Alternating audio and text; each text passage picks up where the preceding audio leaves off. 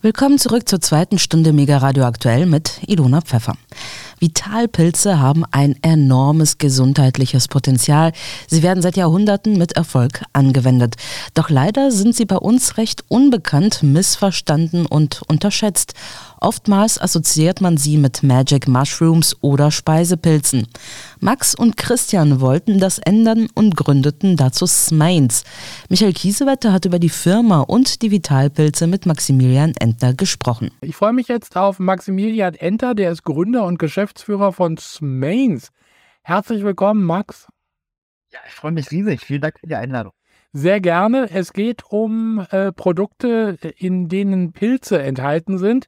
Also was ich so kenne an traditionellen chinesischen Pilzen zum Beispiel wäre der Reishi-Pilz. Was sind das für Produkte und wie, was sind da für Pilze drin? Ja, wir haben verschiedene Produkte kreiert. Wir nennen es die vier Säulen mhm. und die sind eben ausgerichtet an ganz bestimmten Zielen, die man, wir waren damals Biohacker, aber heutzutage eben auch viele andere Menschen haben. Ja. Das ist einmal Produkt für mehr Fokus und Konzentration, da ist Cordyceps drin, ein mhm. Raupenpilz, dann haben wir ein Produkt fürs Immunsystem. Da ist zum Beispiel Chaga drin und Mandelpilz. Dann haben wir ein Produkt für innere Balance, also gegen Stress. Da kommt dann zum Beispiel auch schon Reishi zum Einsatz mit Maitake. Ja. Und für Schlaf, durch die entspannende Wirkung eben auch, da haben wir Reishi und Heritium, so heißt der Pilz. Also ganz viele verschiedene. Wie seid ihr dazu gekommen? Ja, das ist tatsächlich eine Reise, die über sechs, sieben Jahre sich erstreckt. Mhm. Aber die Kurzfassung davon ist, dass wir, mein Gründerkollege Christian und ich, wir kennen uns schon seit dem Abitur, haben uns dann im Prinzip aus den Augen wieder verloren. Und als wir uns dann nach ein paar Jahren wieder getroffen haben, haben wir gemerkt, es ist die gleiche Wellenlänge. Wir wollen eigentlich so das Gleiche im Leben irgendwie machen. Wir wussten noch nicht genau was, aber wir haben erst mal ganz naiv unsere erste kleine Firma gegründet. Und was dann passiert ist, ist, dass der Kopf fast geplatzt ist, weil wir hatten Nebenjobs, wir hatten ähm, studiert, Masterarbeit, ich war noch in der Agentur. Also ganz viele Dinge parallel. Die To-Do-Liste wurde immer länger, ja. aber die Produktivität, die Energie immer geringer. Und so sind wir in den Bereich der ja natürlichen Selbstoptimierung gekommen und immer weiter vorgedrungen in den Bereich des Biohackings. Also das sind Menschen, die versuchen, mehr Energie zu haben, sich selbst zu optimieren, leistungsfähiger zu werden. Und da haben wir alles ausprobiert, also von Atemtechniken, Meditationstechniken, natürlich auch viele Supplements und so weiter. Und der springende Punkt war dann, als wir einen Podcast gehört haben von Tim Ferriss, großer Biohacker in den USA. Mhm. Und er hat gesagt, er hat Cordyceps genommen, das ist der Pilz, den wir auch in den blauen Produkten haben für mehr Fokus. Und er hat gesagt, er war lit like a Christmas tree. Ja. Also an wie ein Weihnachtsbaum. Und habt ihr gesagt, was hat der gerade gesagt? Pilz an wie ein Weihnachtsbaum. Wie funktioniert das denn? Mhm. Und dann sind wir in dieses riesengroße Reich der Vitalpilze vorgedrungen und konnten eigentlich erst gar nicht glauben, was es da alles gibt. Und haben dann Stück für Stück Produkte entwickelt. Ja, ja. Und äh, ihr habt natürlich äh, die auch selber ausprobiert, klar. Also äh, um, ja. um zu gucken, ob es wirkt. Genau, das erste Produkt haben wir im Grunde genommen ja für unser eigenes Problem entwickelt. Mhm. Also wir hatten den Cordyceps, den wir uns dann ähm, bestellt hatten. Wir haben dann überlegt, okay, schön und gut, jetzt gibt's da so viele verschiedene Vitalpilze, aber ich möchte als Biomaker hat man damals schon zehn verschiedene Kapseln und Pulver und sowas alles gehabt. Was wir wollten, war eine fertige Lösung für das bestehende Problem, mehr Leistungsfähigkeit und mehr Fokus. Und dann haben wir uns tatsächlich damals noch bei mir im Keller meiner Eltern hingesetzt, verschiedene Kakaosorten, verschiedene Adaptogene mit den Pilzen kombiniert bis wir dann eine Grundrezeptur hatten. Und das war so der, ja, das waren ganz, ganz viele Iterationen, bis wir dann die perfekte Kombination gefunden haben, die es wohl schmeckt, als auch eben diese tolle Wirkung entfaltet. Das war dann der Mushroom Kakao, äh, unser erstes Produkt. Mushroom Kakao, also ähm, äh, wo kommen denn die Pilze eigentlich her? Ja, das ist das Besondere. Wir haben dann nämlich herausgefunden, dass die meisten Pilze aus China kommen. Also die kommen ja auch aus der traditionellen chinesischen zieht. Ja. Dort werden die schon seit 5000 Jahren verwendet. Das Problem dabei ist, man weiß nie so genau, ähm, wenn man die aus China holt, was ist die Wasserqualität. Ähm, Pilze nehmen ganz, ganz viele Schwermetalle auf und so weiter. Das war uns viel, viel zu heikel. Deswegen haben wir auch sehr lange gebraucht, das Konzept dann wirklich zu launchen. Wir haben 2016 16, 17 mit den Recherchen angefangen und 2020 waren wir erst mit dem ersten Produkt dann auf Markt. Also sehr lange Reise. Ja. Und das liegt daran, dass wir alle Vitalpilze in Bioqualität aus der EU beziehen. Das heißt, wir haben Pilze, die kommen aus Österreich, manche kommen aus Slowenien und Chaga, der tatsächlich hier auch in Europa wächst, der wird aus finnischen Wäldern sozusagen geholt. Und damit haben wir, müssen wir nicht Rätsel raten, wo die Pilze herkommen, sondern wissen es ganz genau. Also ihr achtet auch auf die Qualität der Pilze, wie gerade gehört.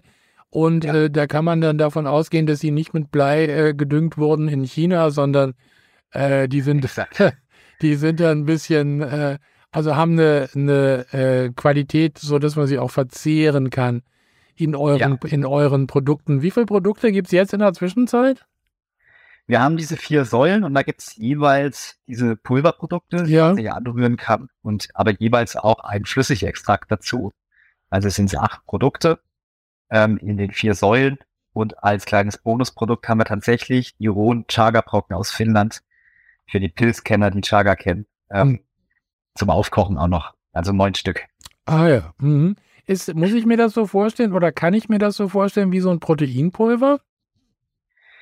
Ähm, grundsätzlich ist der Mushroom Kakao gar nicht so unterscheidend geschmacklich oder von der Konsistenz wie jetzt einem normalen Kakao. Mhm. Das heißt, wir haben wirklich einen sehr, sehr leckeren Kakaogeschmack, schokoladig, also jetzt nicht wie Kaba. Wir haben jetzt nicht, haben gar keinen Zucker drin. Ja. Typische Kakaogetränke enthalten bis zu 70 Prozent Zucker. Das ist bei uns 0 Prozent. Okay. Ähm, es ist aber ein typischer Kakao. Die, der, ähm, die Golden Mushroom Milk, das Produkt für das Immunsystem, ist, wer es kennt, wie eine goldene Milch, die fertig ist, das Pulver. Mit, Kurkuma. mit Kurkuma, ja. Hm. Genau, dann haben wir einen Mushroom Tea für den Schlaf, für die Nacht. Ja. Und das Balance-Produkt ist wie ein Fruchtpulver, ein, wir sagen, der Mushroom Smoothie. Mhm. Und alles eben so ausgerichtet, dass es tatsächlich auch ein Geschmackserlebnis ist dass man ein kleines Ritual im Alltag findet, wo man die Produkte zu sich nimmt und das eben gerne. Weil wir, wie gesagt, selber gemerkt haben damals, wenn das nicht schmeckt, wenn das nicht einfach in den Alltag integrierbar ist, dann verschwindet es irgendwann im Schrank. Das ist bei uns so nicht der Fall. Ja, ja. Ähm, wie ist es denn eigentlich ähm, wie angenommen worden? Also äh, haben sich die Leute drauf gestürzt auf die Produkte oder äh, war am Anfang erstmal, ich sag mal, tote Hose?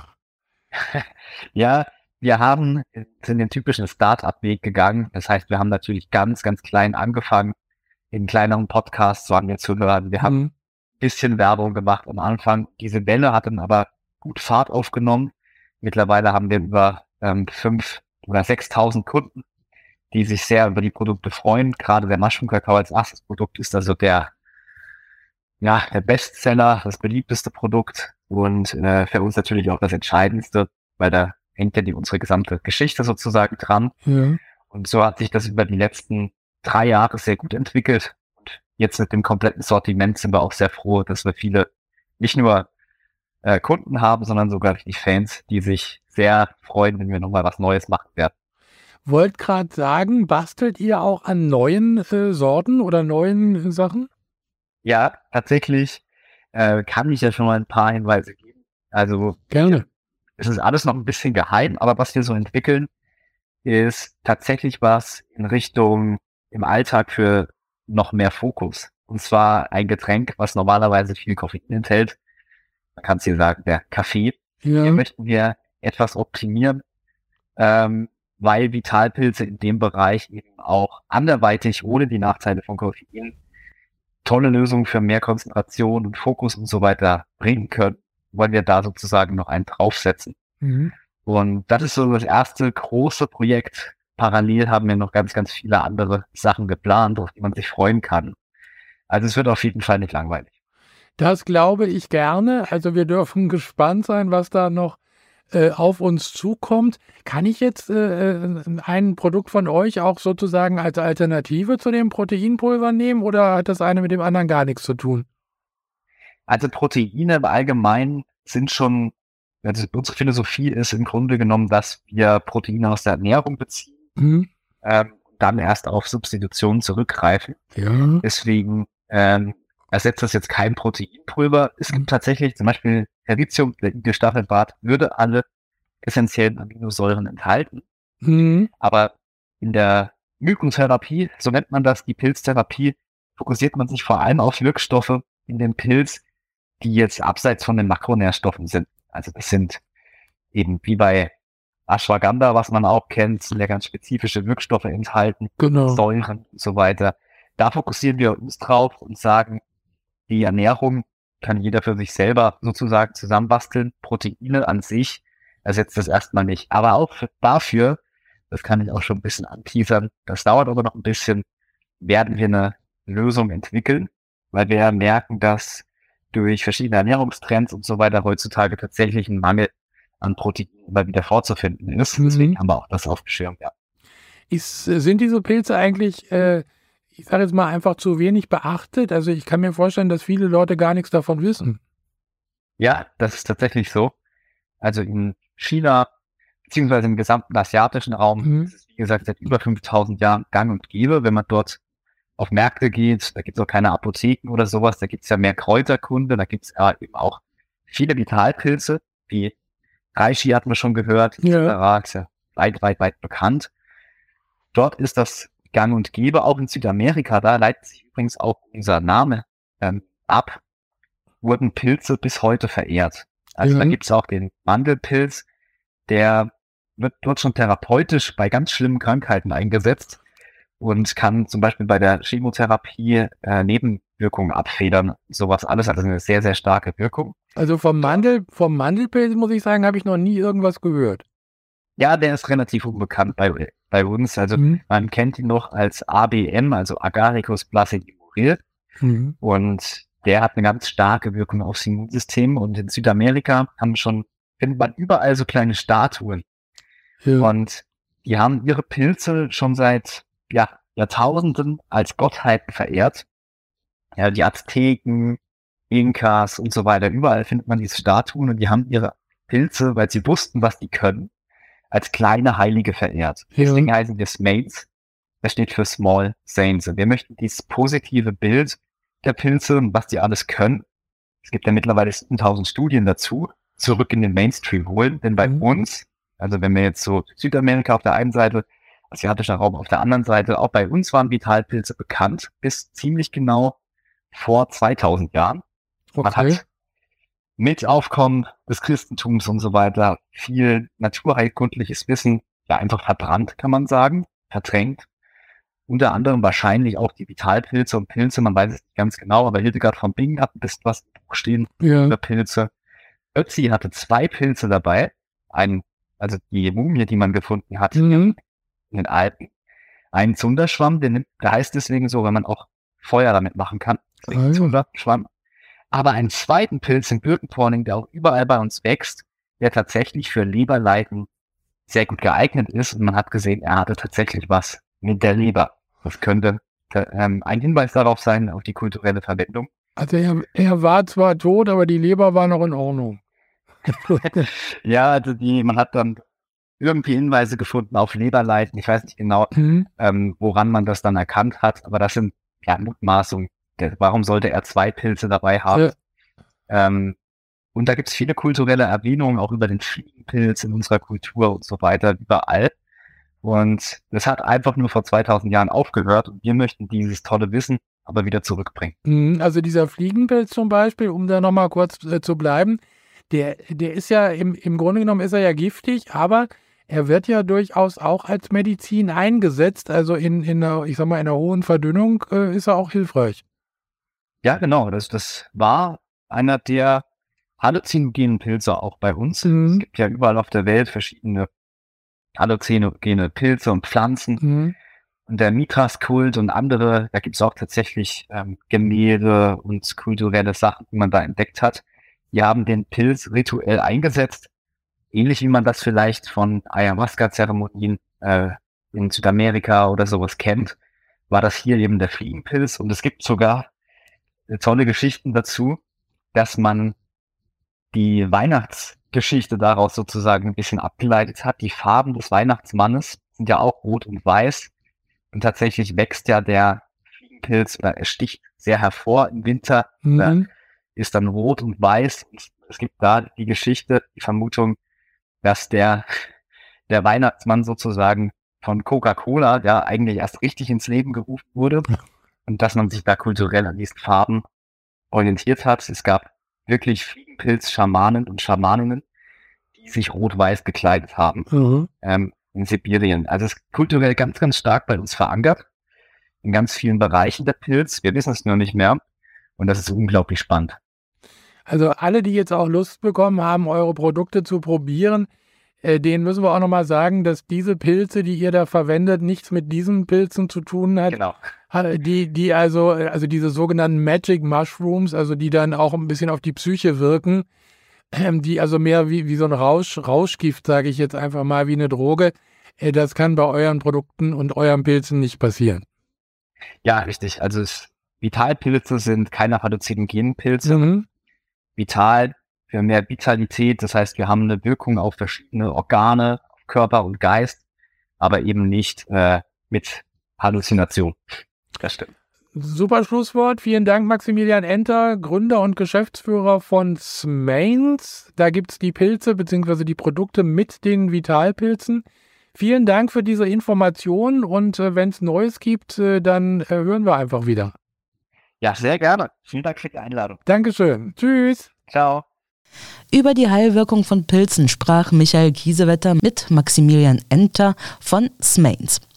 Themenwechsel. Wir blicken auf die aktuelle Krisenlage der Weltwirtschaft, dabei vor allem die kriselnde Industrie in Deutschland und eine drohende Deindustrialisierung, aber auch auf Inflation, Industrie, Strompreis, Bitcoin und Edelmetalle wie Gold, Silber, Platin und Palladium, sowie natürlich auf die Weltwirtschaftssupermächte USA und China. Dazu sprechen wir jetzt mit dem Stuttgarter Ökonomen und Finanzanalytiker Philipp Hopf. Er ist Geschäftsführer bei Hopf Klinkmüller Capital Management HKCM in Stuttgart. Und er sagt im Gespräch mit meinem Kollegen Alexander Boos, es gibt in der Geschichte der Menschheit kein einziges Beispiel, wo eine weltweit führende Industrienation die weltweit höchsten Energiepreise hatte und ihren Status halten konnte. Wie jetzt Deutschland, das seine Spitzenposition in der Weltwirtschaft verliere. Nicht nur, aber auch aufgrund der AKW-Abschaltungen. Ja, Herr Hopf, vielen Dank im Namen der Mega Radio Aktuell Redaktion dass das HKCM-Management uns heute in ihrer Person zur Verfügung steht. Ich glaube, ich, ich darf vielleicht auch sagen, sind ja gerade in den USA, in Amerika. Also nochmal tausend Dank, dass das jetzt äh, zustande kommt und auch technisch läuft. Ist ja auch nicht selbstverständlich. Herzlich willkommen bei uns. Danke sehr, ähm, Herr Boos. Ja, ich bin gerade in New York oder halte mich im Staat in New York auf und kann dazu aber sagen, außer der Zeitumstellung ist das eigentlich kein Problem, denn wie wir wissen, ist Deutschland, was Internetqualität angeht, auf zentralafrikanischem Niveau genau. und hier in den USA auch, was die Hochladegeschwindigkeit ist, wenn ich beispielsweise ähm, Analysevideos aufnehme oder so, das geht zehnmal so schnell wie bei uns in Stuttgart, wo wir normalerweise ansässig sind. Mhm, mh. Ja, beginnen wir mal mit einer persönlichen Frage. Herr Hopf, Sie waren kürzlich bei Fairtalk und in der Runde zum Thema das beste Deutschland aller Zeiten, das ist natürlich ironisch gemeint, da in dieser Runde sagten mhm. Sie, Sie sind bereits seit jungen Jahren kritisch unterwegs und blicken mit Sorge auf die aktuelle Zeit wo studierte Akademiker gehirngewaschen, unhinterfragt der Agenda folgen. Ja, könnten Sie das mal kurz unseren Hörern erklären? Nun, ähm, das ist jetzt natürlich ein breit gefächertes Thema, aber gehen wir mal auf dieses Gehirn gewaschen und ungefragt einfach bereitwillig ein. Warum ist das so und warum erleben wir das gerade so oft, gerade bei Akademikern, also Menschen, die schulisch gebildet sind? Nun gibt es ja auch Bildungsidioten und zwar zuhauf. Äh, also bloß eine schulische Bildung heißt noch lange nichts. Aber warum ist das so? Wenn ich ein System habe und ich möchte dieses System kontrollieren, dann schaue ich natürlich, dass gerade in den Universitäten, in den Bildungsstätten eines Landes diese Agenda, die ich verfolge, auch von Anfang an ausgeführt wird. Ja, nehmen wir mhm. mal ein ganz, ganz simples Beispiel. Viele Leute denken ja, ein Steuerberater ist dazu da, ihnen irgendwie zu helfen, äh, Geld zu sparen, in dem Sinne, dass er ihnen Tricks erklärt, äh, Feinheiten, wie sie jetzt ganz toll etwas umsetzen können und dann müssen sie danach kaum mehr Steuern zahlen. Fakt ist aber, der Steuerberater geht in eine Universität und wird dort gelehrt von den Lehrstätten, die ihm natürlich nicht beibringen sollen, wie er für den Bürger Geld am deutschen Staat vorbeiführt, sondern er soll am Ende des Tages einfach nur die Steuer korrekt abführen. Ja. Sprich, das System achtet natürlich nicht darauf, dass es sich Individuen heranzieht, die nachher das System selbst umgehen, sondern am besten einfach nur systemtreu sind. Das macht ja auch Sinn. Das sehen wir in der Medizin, bei Medizinern, wie sehr sie der Allgemeinmedizin folgen und auf die Pharmaindustrie achten, also um Produkte der Pharmaindustrie zu nutzen und wie sehr dort beispielsweise bei alternativer Medizin da so ein Schatten drauf geworfen wird, immer kritisch hinterfragt wird, obwohl das die Medizin der letzten 10.000 Jahre ist und die allgemeine Pharmaindustrie, die wir heutzutage haben, ja eine Neuerscheinung erst ist. Ja? Und auch da ähm, ist es ganz klar, dass in den Bildungsstätten ganz klar die Leute daraufhin getrimmt werden, einer gewissen Agenda, einem gewissen System auch zu folgen. Mhm. Sie betreiben ja einen YouTube-Kanal mit großer Reichweite. Findet man, wenn man bei YouTube eingibt, HKCM, also H wie Heinrich, K wie Klaus, C wie Cäsar, M wie Martha. Da steht natürlich dann für Hopf Klinkmüller Capital Management. Und da habe ich auch einen spannenden Beitrag gefunden. Und zwar Deutschland Wirtschaftsmotor bricht ein, offizielle Zahlen. Darin beschrieben sie, wie der DAX kurz vor der offiziellen Rezession Deutschlands, die wir ja vor wenigen Wochen gesehen haben, was jetzt auch von mhm. Wiesbaden verkündet wurde, noch einmal nach oben auf Rekordhöhen geschossen ist. Also der deutsche DAX, der deutsche äh, Aktienindex. Gleichzeitig ja. sehen wir das Resultat der Politik der letzten Jahrzehnte. Sie zitieren da Kanzler Scholz bei Bloomberg der zuvor keine Rezession Gefahr sah. Ich glaube, Habeck auch nicht. Deutschland schneidet laut ihrer Analyse demnach von allen G7-Staaten derzeit in der BIP-Entwicklung am schlechtesten ab. Natürlich, die deutschen Energiepreise sind exorbitant hoch, mit die höchsten der Welt und natürlich auch höher als bei mhm. den Mitbewerbern. Ich nenne jetzt mal China, USA, Japan. Wie fällt Ihre Analyse dazu aus? Können Sie da für unseren Sender noch ein bisschen näher drauf eingehen? Nun grundsätzlich einmal äh, eine Feststellung dazu, ähm, weil es da auch unterschiedliche Meinungen gibt, äh, ob so etwas tragbar wäre, diese Energiekosten für eine Industrienation. Hm, da muss man sich einfach nur mal mit der Geschichte befassen. Es gibt in der Menschheitsgeschichte keinen einzigen Fall, in dem eine Industrienation eine Industrienation geblieben ist, während sie gleichzeitig die höchsten Energiekosten der Welt gehabt hat. Und das haben wir de facto. Ja, ähm, ja das ist einfach mal eine Feststellung, die man auch hier mal hinstellen sollte, um die Basis zu bilden, über was wir hier reden, weil da gibt es ja immer unterschiedliche Meinungen, die sagen, nee, so schlimm wäre es doch gar nicht. Nun, also wir würden hier als allererste Instanz weltweit die Geschichte umdrehen und sagen, nee, dieses Mal schaffen wir es. Wir sind in der Schwerindustrie tätig. Das ist ja, Deutschland ist ja Old Economy, nicht New Economy. Ja, also mhm. wir haben Maschinen, wir haben einen immens hohen Energiebedarf. Also bräuchten wir, das ist ein No-Brainer, da muss ich nicht drüber nachdenken, da muss ich auch nichts wissen. Wir bräuchten mit die günstigste Energie, um diese Schwerindustrie, die wir haben, weiterhin halten zu können. Jetzt haben wir nicht die günstigste, auch nicht irgendwo die mittlere. Wir sind auch nicht im teuren Bereich, sondern wir sind im Abstand mit, die, wir haben mit Abstand die höchsten Energiekosten weltweit. Und äh, ja, da ist eigentlich alles schon gesagt, was die Thematik angeht. Wenn wir uns jetzt um da vielleicht auch noch einzugehen, wir sind ja Chart-Analytiker, das ist mein Kerngeschäft. Die HKCM analysiert über 160 unterschiedlichste Märkte mhm. im Bereich Rohstoffe, Aktien, Kryptos und so weiter. Alles, was die Finanzmärkte an, äh, an Charts haben, analysieren wir.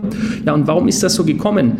Auch hier nicht verwechseln. Leute gehen immer davon aus, dass ein fundamentales Ereignis, also fundamentale Daten, direkten Einfluss auf den Marktverlauf haben. Das sehen wir nicht so. Wir gehen davon aus, dass Märkte grundsätzlich zyklischer Natur sind, mhm. also Zyklen folgen, die unabhängig von der fundamentalen Lage aktuell ist. Natürlich kann die fundamentale und wird die fundamentale Lage irgendwann den Markt auch einholen, aber was wir hier gerade sehen, ist es eben die Erwartung der Marktteilnehmer, eigentlich müsste ja alles fallen, das hat man uns doch gesagt, 2023 kommt der große Crash, hat man uns gesagt, Ja? Und äh, wir erleben hier ein neues Allzeithoch im DAX und wir gehen ja davon aus, dass wir auch im Anschluss nochmal ein weiteres Allzeithoch sehen, bevor wir hier zu einer größeren Korrektur ansetzen. Hm, hm. Ganz kurze Nachfrage zu den Wirtschaftszyklen. Spielen da auch noch die Kondratjew-Wellen eine Rolle oder ist dieses Modell mittlerweile überholt? Also das, ich würde nicht sagen, dass das überholt ist. Es gibt einfach unterschiedliche Betrachtungsweisen eines Marktes. Ja. Es gibt unterschiedliche Analysemethodiken. Wir sollten das vielleicht als Instrumente betrachten. Also unterschiedliche Instrumente, wie ich beispielsweise einen Nagel in die Wand reinhauen kann. Ja. Ähm, und wir nutzen eben die sogenannten Elliott-Wellen von Ralph Nelson Elliott. Mhm. Daher ist die ganze Theorie der Marktanalyse begründet. Und die begründet sich eben eines zyklischen Verlaufes, wie wir es in Wetterzyklen sehen, über die Jahrtausende, äh, in Klimazyklen sehen, überall auf der Welt ähm, verhält sich ähm, das Heranwachsen, das Fortbestehen von Dingen im Allgemeinen im zyklischen Mustern, Aufwärts- und Abwärtszyklen. Und das sind sogenannte Wellenbewegungen. Also es gibt Auf- und Abwärtswellen. Und die sind unserer Meinung nach zu einem gewissen Grad berechenbar. Und das machen wir auch. Mhm. Vielleicht noch eine ganz kurze Analogie dazu. Ich war vor wenigen Wochen auf einer Veranstaltung von einem Schweizer Professor, der China-Experte ist und der hat in seinem Vortrag auch mhm. gesagt, dass der Taoismus und der Konfuzianismus noch bis heute eine wichtige Rolle auch in der aktuellen chinesischen ja, Wirtschafts- und Sicherheitspolitik spielt und die denken auch eher an Zyklen, die Chinesen, ne? nur mal vielleicht so als, als Ergänzung, aber es wird vielleicht ein bisschen ja. zu weit. Bleiben wir mal beim Thema deutsche Industrie, Herr Hopf. Wie schätzt denn die HKCM und, und Sie und Herr Klinkmüller, wie schätzen Sie denn den jetzt angedachten Industriestrompreis ein, den Atomausstieg Deutschlands, der natürlich schwer wiegt jetzt bei der Energieversorgung und natürlich auch der Wegfall russischer oder billiger russischer Rohstoffe jetzt seit der Ukraine und den Nord Stream-Sprengungen? Ja, also auch da, das ist jedes für sich einzeln betrachtet, wäre schon eine, ein sehr, sehr schlechtes Ereignis für ein Fortbestehen, ein gesundes, sollte ich wohl sagen, ein gesundes Fortbestehen der deutschen Wirtschaft. Nur was man hier gemacht hat, und deswegen bin ich auch der Überzeugung, dass das hier nicht Zufall ist oder nur Ideologie von ein paar Narren, die es nicht besser wissen, denn sie wissen es besser. Ich spreche oftmals mit Energieexperten, die sagen mir alle, sie haben ihre Papiere der Bundesregierung eingesetzt, ganz klar dafür plädiert, dass die Atomkraftwerke nicht abgeschalten werden, dass wir diese unbedingt brauchen erst recht nachdem wir ja bereits gesagt haben, als Industrienation haben wir einen Lieferanten, von dem wir abhängig sind, von mhm. günstigem Gas, und das ist Russland. Und dann haben wir gesagt, wir sanktionieren dieses Land. Diese Sanktionen haben den Russen recht wenig geschadet. Außenhandelsbilanz der Russen ist gewachsen. Äh, aber uns dafür massiv geschadet. Also das Land, das die Sanktionen auferlegt hat, schädigt sich mehr dadurch als das Land, das die Sanktionen bekommt. Das ist schon mal völlig abstrus gewesen. Gut, da gibt es jetzt unterschiedliche Meinungen dazu, wie die Leute dazu stehen, aber de facto sind wir abgeschnitten von günstiger Energie und wir brauchen günstige Energie, um Deutschland weiterhin als den Wirtschaftsstandort halten zu können, der es bisher war. Und da kämpfen wir ja schon aktuell. Sondern haben wir die nächste nächste Situation eben gehabt äh, mit den Atomkraftwerken, wo wir ganz klar gesagt haben, wenn man denn hier wirklich auf CO2-Neutralität gehen wird und das machen möchte, und Deutschland scheint ja aus ideologischer Sicht das umsetzen zu wollen, im Alleingang, wohlgemerkt, im weltweiten. Alleingang, ja. mhm. äh, dann können wir nicht gleichzeitig Atomkraftwerke abschalten. Das eine und das andere schließt sich aus. Und was haben wir gesagt? Doch, wir machen es gleichzeitig. Und jetzt haben wir aktuell die Situation, dass Kohlekraftwerke, die um ein hundertfaches umweltschädlicher sind als Atomkraftwerke, gerade was CO2-Ausstoß angeht. Und ja, und im Endeffekt ist das die, die Giftsuppe, die wir uns jetzt hier selber gemacht haben. Das sehen wir auch. Sie haben vorher angesprochen den Strompreis. Das ist, der wird äh, gechartet an äh, der Leipziger Strombörse. Mhm. Auch ein Wert, den wir gerade für die Industrie äh, analysieren. Und ähm, das ist eine Situation jetzt, wir sehen es ja gerade, weil Industriekunden mit uns im engen Kontakt stehen, die schnappen nach Luft, wie, wie Fische quasi im Hochsommer, wenn sie nicht mehr, wenn nicht mehr genügend Sauerstoff in, in, ihren, in ihren Gewässern drin ist.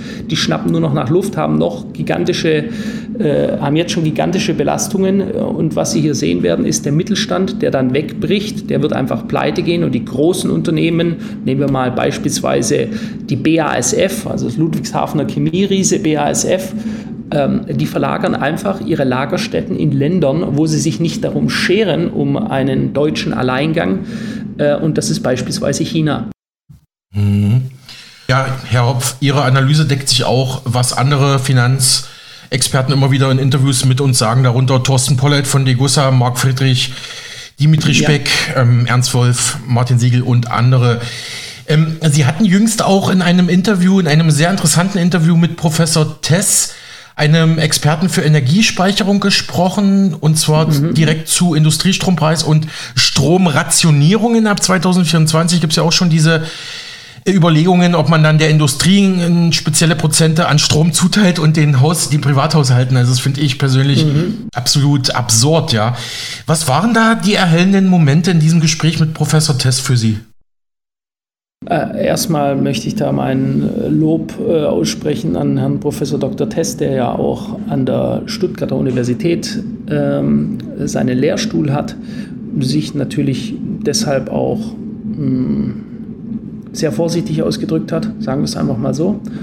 Ähm, aber auch trotzdem sehr, sehr klug. Und was war der erhellende Moment? Ja, nehmen wir beispielsweise die Stromrationierungen.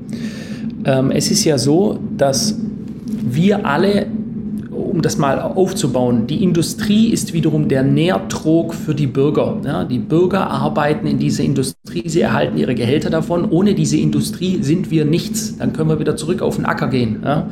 Wenn wir jetzt aber diese Situation haben sollten, ja, darauf zukommen, wie Sie schon aufgezählt haben, da gibt es einige Experten, da bin ich beileibe nicht der Einzige, der sagt, dass wir hier eine massive Gefahr haben, eine selbst hervorgerufene, selbst herbeigesehnte Gefahr, ähm, dass uns der Strom ausgeht, äh, zumindest mal zeitweise, und wir dann äh, rationieren müssen. So, und die Problematik dabei ist, die Industrie steht an zweiter Stelle nach dem Bürger. Normalerweise sollte man sagen, okay, wir müssen um jeden Preis die Industrie noch weiter am Laufen lassen, damit die Leute wenigstens Arbeit haben, dadurch ein Auskommen generieren und an zweiter Stelle rationieren wir es dann für die Bürger. Es ist aber andersherum. Man muss ja, da geht es um Menschenrechte, äh, ist ja auch so, wenn es im Winter kalt ist, können wir nicht sagen, die Maschinen laufen, aber die Bürger erfrieren in ihren Wohnungen. Deswegen sollte es ja für letzten Winter, Sie erinnern sich wahrscheinlich, schon in allen Städten wurden Heizräume bereitgestellt. Da denke ich an Sibirien und absoluten Bankrott eines Landes, wenn ich an Heizräume denke, wo mhm. die, die frierenden Menschen zusammenkommen und sich aneinander kuscheln quasi, weil es draußen kalt ist und es keine Heizungen mehr gibt. Aber äh, da wird ja immer drüber gelacht und haha, das kommt ja nicht so. Ja, aber wir reden davon, dass der Staat sich bereits darum gekümmert hat hat. Das ist also keine Verschwörungstheorie oder sonst irgendwas, sondern der Staat kümmert sich ganz bewusst schon um die Infrastrukturbereitstellung solcher Städten. So, und sollten wir solche Probleme haben, dann wird als erstes die Industrie abgeschalten und dann, und dann fallen die Dominosteine. Das muss ich wohl keinem erklären, was das bedeutet, wenn wir hier mal eine Woche lang Industrieausfall haben. Dann ist nicht nur das, dann werden wir äh, gesellschaftliche Verwerfungen haben, wie sie aktuell mhm. gerade die Franzosen genießen dürften. Mhm, zum Beispiel ja.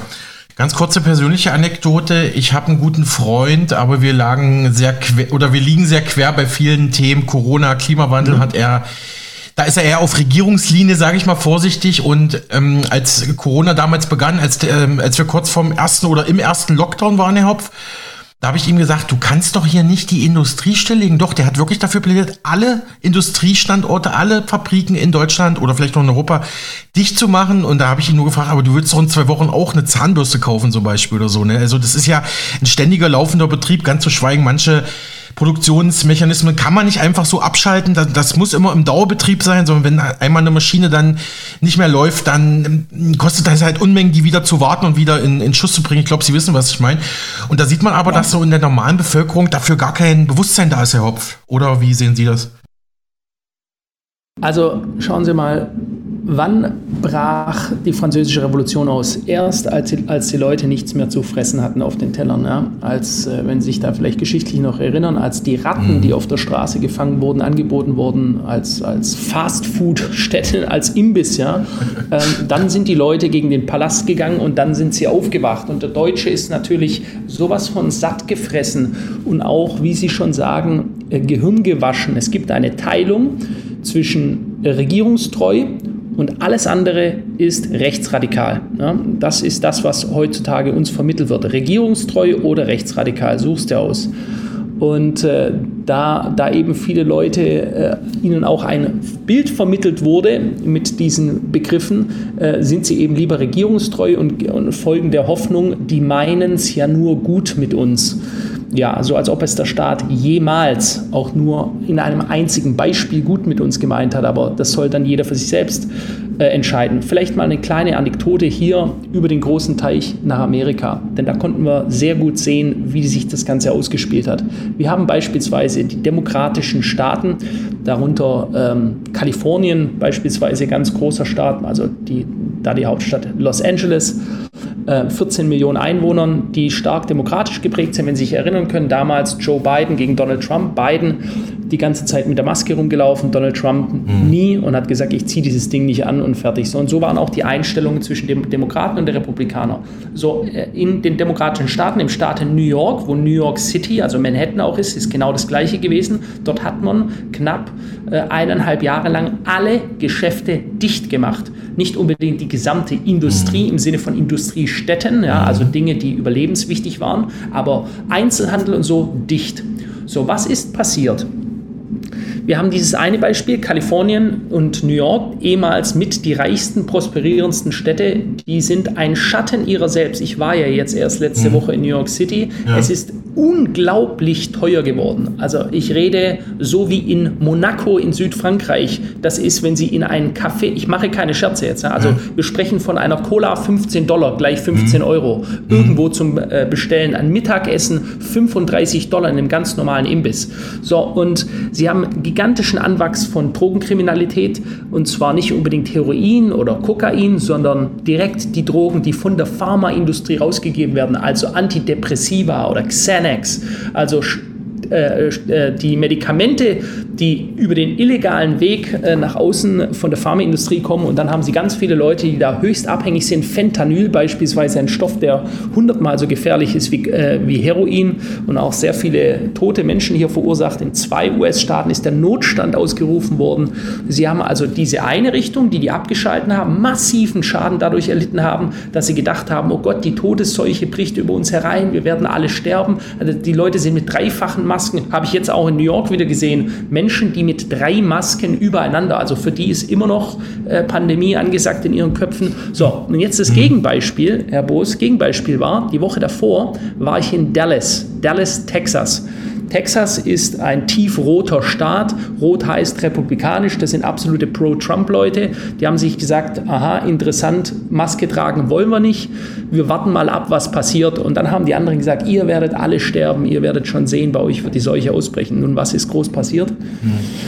Ja, gar nichts eigentlich. Ja. Genau, so, ja. Und die Geschäfte waren die ganze Zeit offen. Maske tragen. Mein Bruder lebt in Dallas seit drei Tagen. Maske tragen gab es genau für einen Monat. Dann haben sie aufgehört und dann wurde von Frank Abbott, das ist der äh, Senator von Texas, ein Gesetz erlassen, dass wenn ein Beamter sie überhaupt nur anspricht, ob sie einen Impfausweis haben oder nicht, muss er bis zu 5000 Dollar Strafe zahlen. Warum ist das so?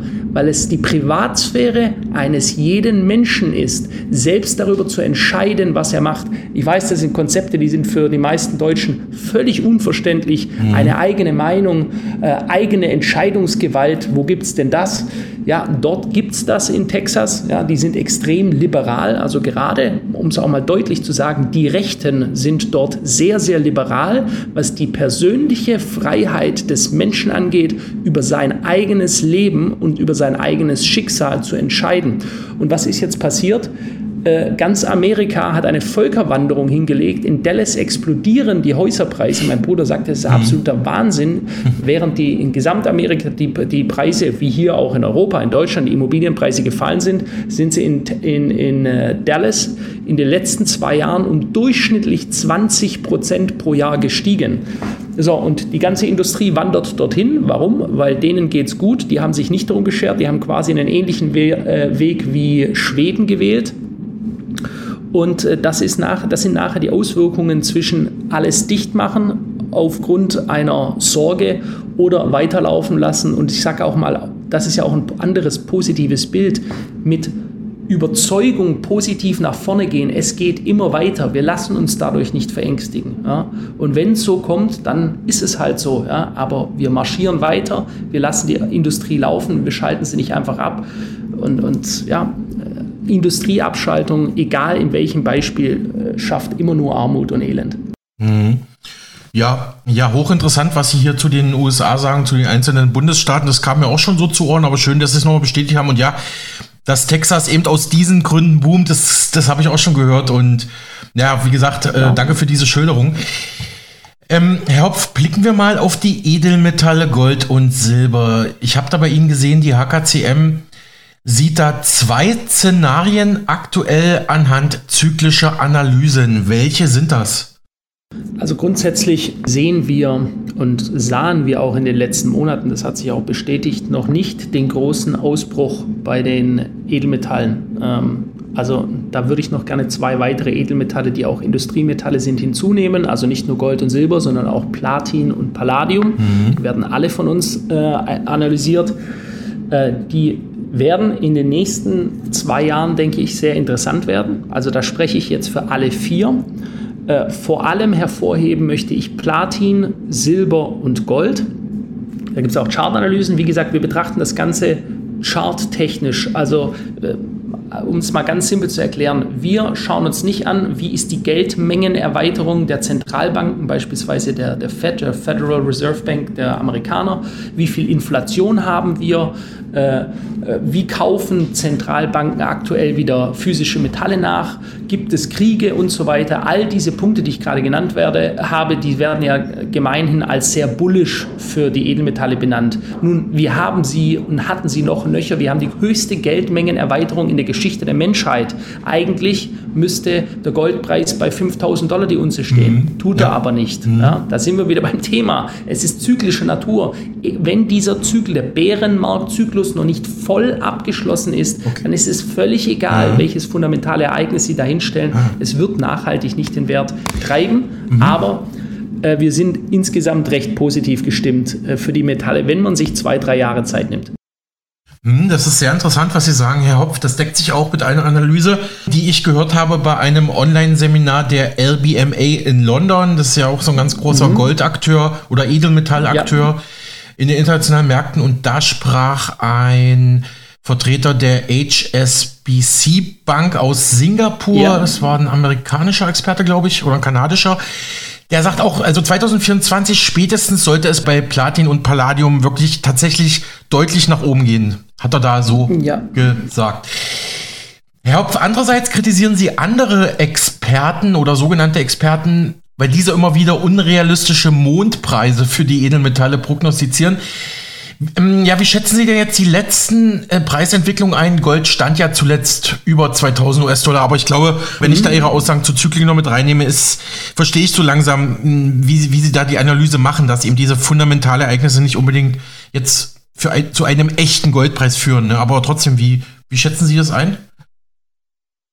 Also schauen Sie grundsätzlich mal zu einem Thema Kritik. Ich versuche mich eigentlich immer zurückzuhalten. Ich bin keiner, der okay. Kollegen-Bashing betreibt mhm. oder so, aber äh, ich spreche halt auch die inneren Zusammenhänge der Märkte an. Und hier muss man einfach sagen, wenn man wenn Sie sich einen Experten anhören, egal wer, wer das jetzt hier auch gerade bei Ihnen in der Sendung hört, schauen Sie sich bitte immer an, welchen Hintergrund hat diese Person. Und oftmals sind es eben Vertreter von Scheideanstalten, also Degussa oder Hereus oder haben sonstige Absichten, die, äh, indem sie ähm, keine neutrale Meinung haben. Und das beispielsweise, ich habe viele Jahre früher, vor über einem Jahrzehnt, für Goldseiten geschrieben. Ja, tolle Seite, da gehen Grüße raus, ja. alles gut. Aber. Da haben natürlich immer Vertreter einer Interessengemeinschaft gesprochen. Und wenn ich daran interessiert bin, dass möglichst viel Gold oder Silber gekauft wird, weil ich selber auf der Verkäuferseite stehe, dann habe ich natürlich eine Agenda. Und das ist, möglichst ein Umfeld zu schaffen, in dem der Zuhörer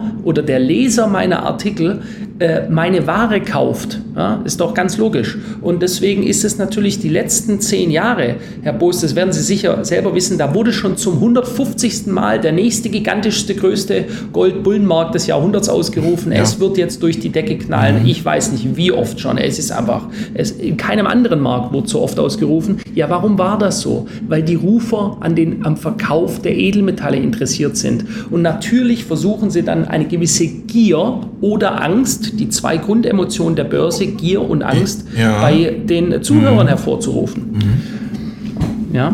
Ja, das ist hoch. Ja, ist ja auch immer Psychologie mit dem Spiel, natürlich, klar. Das darf man nicht unterschätzen.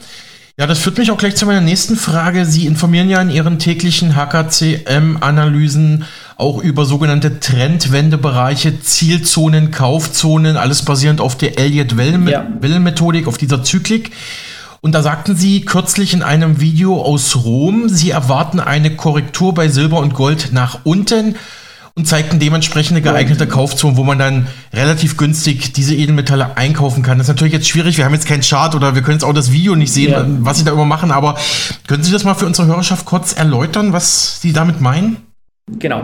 Also wie vorher schon erläutert, es gibt an sich, wenn man es mal ganz, ganz einfach hält, zwei Arten der Chartanalyse. Einmal Fundamentaldaten, also ich schaue auf Medienereignisse, nehme mir äh, die Schürfzahlen, Gesamtmengen und so weiter. Das sind alles fundamentale Daten und versuche daraus einen Preisverlauf zu berechnen. Das ist sehr schwierig, weil wenn ich jetzt weiß, was die Ertragsdaten von etwas sind, dann kann ich nicht genau einen Preis nennen, der jetzt angelaufen wird. Ich kann vielleicht sagen, das wirkt sich bullisch oder bärisch, also auf, als äh, eher preistreibend oder preissenkend aus, aber ich weiß nicht genau wohin. Und die zweite äh, Möglichkeit, einen Markt grundsätzlich zu betrachten, ist von der technischen Seite. Das heißt, ich lasse die ganzen Noise, sagt man im Englisch, das Rauschen weg, mhm. den ganzen, die ganzen Töne, ob bullisch oder bärisch, und ich betrachte rein den Chart.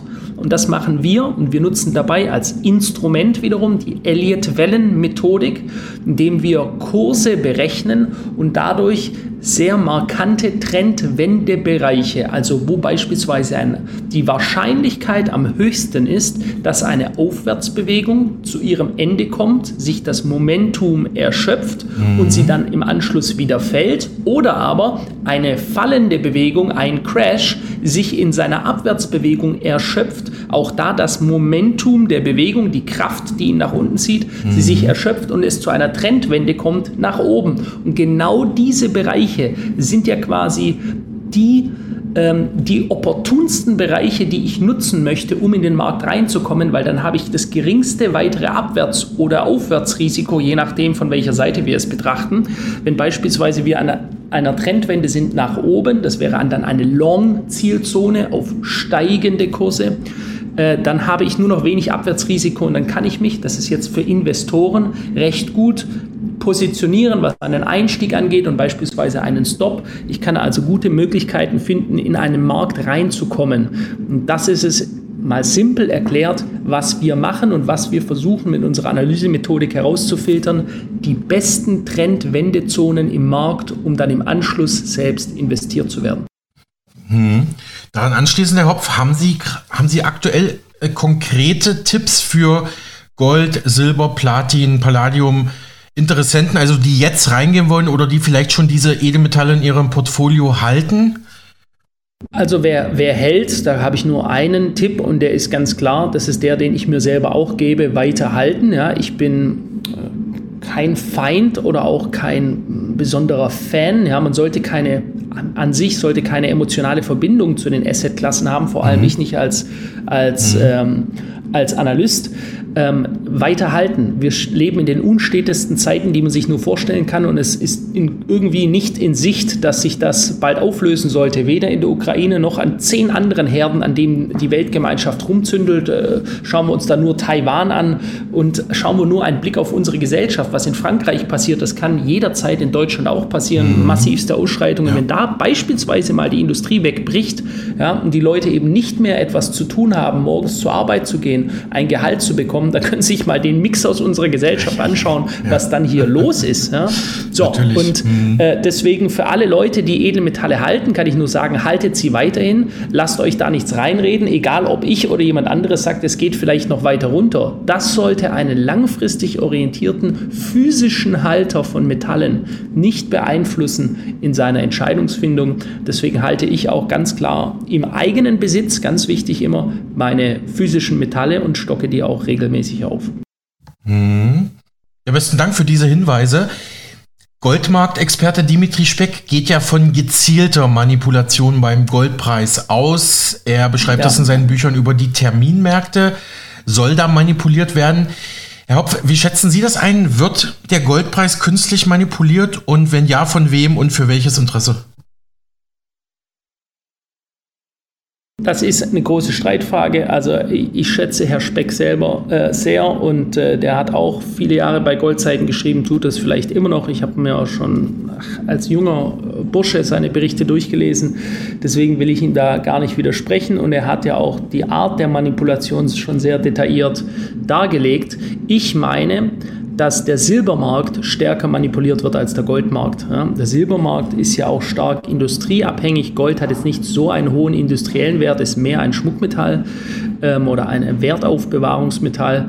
Ähm, am Silbermarkt sehen wir doch, dass beispielsweise immer wieder mit ganz bestimmt gezielten Short-Attacken gearbeitet wird, um mhm. Preise, ich meine aber auf kurzfristiger Ebene ähm, zu zu drücken. Und wer sind da die agierenden Player im Hintergrund? Ja, das ist eigentlich auch bekannt. Und das ist äh, JP Morgan, die größte Investmentbank der Welt, mhm. äh, die sehr große Positionen hält. Und ähm, ja, und das ist der, der Player der da mhm. wahrscheinlich, das, äh, der wahrscheinlich hier, oder was heißt wahrscheinlich, ich drücke mich jetzt selber sehr diplomatisch aus, der hier ganz bewusst immer wieder äh, auf den Preis einwirkt. Ja, sagen wir es, wie es ist. So, und was ist der Hintergrund? Da gibt es jetzt unterschiedlichste Theorien darüber. Äh, Hintergrund könnte sein, um das einfach für die Industrie, mit denen JP Morgan in Verbindung steht, beispielsweise möglicherweise sogar große Aktienpositionen hält, für die Industriebetriebe, die einen hohen Bedarf an Silber haben, weiterhin günstige Preise liefern zu können. Das ist eigentlich ganz simpel. Mhm. Blicken wir mal auf Kryptowährungen wie Bitcoin. Wie stehen, wie stehen Sie als HKCM generell zu Kryptowährungen wie zum Bitcoin? Wie schätzen Sie ihn aktuell ein? Ist er für Sie eine valide Anlageklasse? Definitiv, ja. Also ich bin äh, recht stark in BTC und ETH investiert. Und äh, ich, ich sehe auch hier immer mehr äh, einen Eintritt des Großkapitals. Larry Fink, CEO ja. von BlackRock, mhm. dem größten Vermögensverwalter der Welt, ja. hat äh, jetzt erst wieder bei CNBC ein Interview gegeben und da gab es einen schönen Zusammenschnitt. Ich habe das heute in meinem äh, Video äh, zum, äh, zur Bitcoin-Analyse, habe ich das heute erst gebracht, sein, seinen Videoausschnitt und die alten Berichte, wo er gesagt hat, Bitcoin ist nur, ist just a money laundering scheme, also ist nur ein Geldwäsche-Tool für Verbrecher so sind die eben früher unterwegs gewesen. Jamie Dimon von JP Morgan genauso hat das, äh, hat seinen eigenen Mitarbeitern gedroht, wenn sie investiert sind in Bitcoin, dann würde sie direkt feuern. Äh, also so war das damals. Okay. Jetzt kommen sie alle in den Markt rein. Äh, ja. BlackRock mit seinen 9 Billionen Dollar an, ähm, an äh, gehaltenem Investitionsvermögen hat er jetzt äh, bei der SEC, der US-Börsenaufsicht, den ersten eigenen Bitcoin-ETF eingereicht. Mhm. Ich meine auch, das werden die durchdrücken, weil sie einfach so mächtig sind, da gibt es keinen Widerspruch. Ja, dieses, das ist ein Juggernaut, ein Machtvehikel, wie es mhm. wahrscheinlich selten nur noch ein zweites auf dieser Welt gibt. Und wenn die das umsetzen wollen, dann machen die das. So, und wir sehen, das Großkapital, das es früher kritisiert hat, meiner Meinung nach immer das gleiche Spiel. Das Großkapital drückt mit seiner mächtigen Kritik eine Assetklasse herunter, um selbst die eigenen Bestände aufzuladen. Und sobald sie dann genügend davon haben, und ich gehe davon aus, BlackRock hat jetzt genügend, mhm. Äh, dann kommen sie mhm. raus und sagen, wunderbar. Und so war es jetzt auch mit Larry Fink, der sagte, ähm, Bitcoin ist digitalisiertes Gold. Ja, also vorher hat er noch gespuckt darauf ja. und jetzt spricht er von digitalisiertem Gold und wir wollen selber für alle Leute zur Verfügung stellen. So, und da sieht man jetzt äh, die, die Richtung auf jeden Fall. Die Leute, die da noch äußerst kritisch waren, und da gab es ja noch viele Rufe, Bitcoin wird auf Null fallen und so. Also ich positioniere mich da ganz klar. Ich meine, die Chancen, dass die dass Bitcoin auf Null fällt, war noch nie so gering wie heute. Soweit der Ökonom Philipp Hopf aus Stuttgart. Er ist Geschäftsführer bei HKCM, also bei Hopf Klinkmüller Capital Management. Und mein Kollege Alexander Boos hat mit ihm für Mega Radio aktuell gesprochen. Damit ist unsere Sendung auch schon am Ende angelangt. Ich hoffe, sie hat Ihnen gefallen, dass Sie morgen wieder einschalten. Tschüss, machen Sie es gut.